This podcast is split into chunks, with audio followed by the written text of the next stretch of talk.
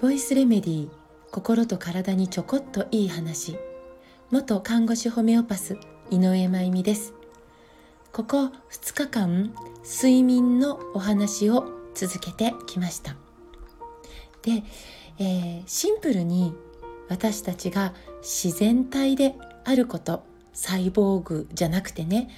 えー、その自然体であることその中で人間としての歴史をずっとずっと果てしなく繰り返してきて私たちは当たり前だけど狼じゃないし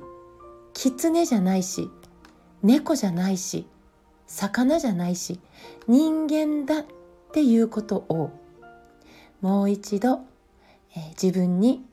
問いかける必要があるかなって思います。もうね作りが人間なんです。当たり前だけどこの当たり前が今曖昧になっていてそのことで、えー、いろんな病気を生み出しているのかもしれないなと思います。人間としての当たり前の一つが私たちは夜行性動物じゃないってこと。夜行性動物ってまあいますよね。狼とかそれこそ、えー、狐もそうかな。まあこの、えー、夜行性動物たちが備えている暗闇でも見えちゃうという目の作りは持ってないし聴覚も聞く力ね、夜行性動物ができる10メートル離れたあの人とか何かのささやきを聞くことなんかできないし嗅覚だって、まあ、せいぜい通りのオムライス屋さんのケチャップの香りをクンクンって嗅げるくらい通り過ぎればもう消えちゃう。夜行性動物って1キロ先の獲物の匂いを嗅げるんですって。すごいですね。だから夜は夜行性の動物には勝てない。なのでこの動物たちに狙われないようにその分日中に夜行性動物たちがいない日中にしっかりと生命活動行動ができるように、ね、そして夜にはえー、しっかりそう、ね、眠るってことですよね、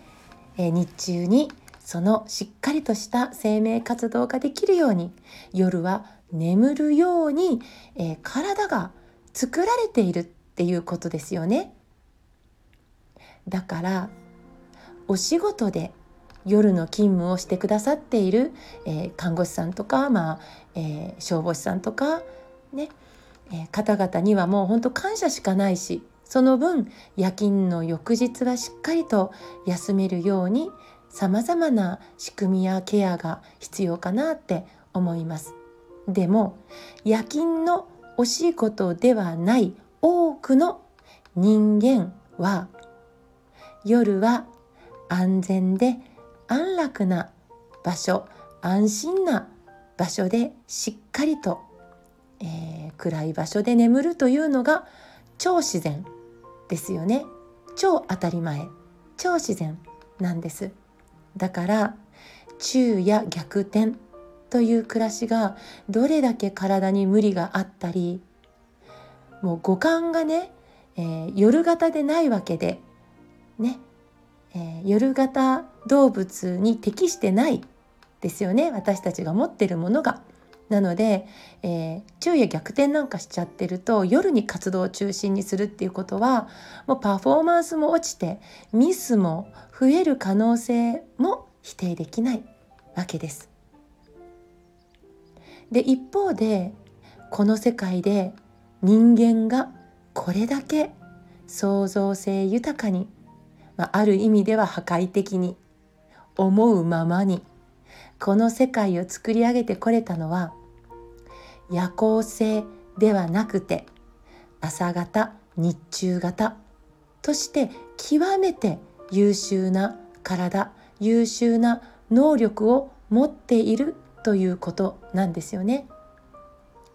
えー、地球上にさまざまな朝型日中型の生命体がいる中で人間は極めて優秀な能力を持っている。ね、こんな美しい景色を彩り豊かに、えー、見ることができてそれを再現させられる能力これだけをとってもすごい私たちは日中に世界を作っていく能力を持ち合わせた人間という生き物なんです。まあ、何が言いたいかというと夜型不規則な暮らしこれはもうそれだけで慢性的な時差ボケ状態。そしてせっかく持っているこの優秀な能力を発揮できない日々を、えー、作り続けてしまうっていうことです。だから本当に本当にシンプルに私たちの、えー、健康は私たちの私らしい人生の創造は早寝早起き。ね昔から呪文のように聞いてきた早寝早起き。もう一回言います。早寝早起き。これで決まります。クオリティオブライフです。子供も大人も早寝早起き。太陽とともに行動していきましょう。夜型から朝型への切り替えをして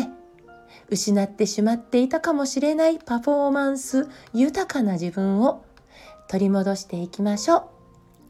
今日も最後まで聞いてくださってありがとうございます。また明日お会いしましょう。